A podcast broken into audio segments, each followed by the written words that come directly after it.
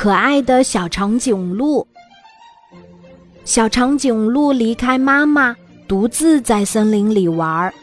小长颈鹿看到灰兔在晾衣服，就把长脖子伸过去叼起衣服，把它挂在了高高的树上，还笑着对灰兔说：“哈哈，你这么矮，没有办法拿到了吧？”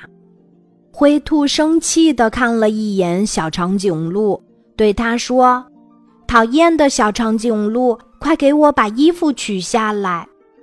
小长颈鹿看见小狗熊在放风筝，突然把长脖子伸过去说：“你太笨了，放风筝不行，还是给我放吧。”小狗熊生气地看了一眼小长颈鹿，他说。谁说我放风筝不行？讨厌的小长颈鹿，快走开！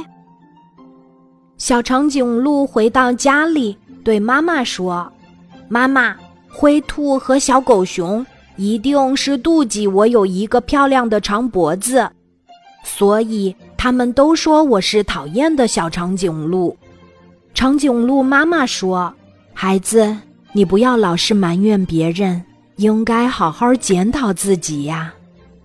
小长颈鹿又离开妈妈，独自在森林里玩儿。它看见灰兔对着被风吹到树上的衣服无可奈何的叹气，急忙走过去把衣服取下来，交给了灰兔。灰兔感激地对小长颈鹿说：“可爱的小长颈鹿，谢谢你。”小长颈鹿看见小狗熊的风筝被风吹到了小溪对面的树上，急忙走过去，把长脖子伸过小溪，给小狗熊把风筝取了回来。小狗熊感激地说：“可爱的小长颈鹿，谢谢你。”小长颈鹿回到家里，把这次外出的经过告诉了长颈鹿妈妈，还说。刚才灰兔和小狗熊都说我是可爱的小长颈鹿，他们对我的态度都变了，我真是太高兴了。长颈鹿妈妈对小长颈鹿说：“孩子，别人赞扬你，我很高兴。让我更加高兴的是，你改变了只顾自己不顾别人的毛病，开始为别人着想啦。”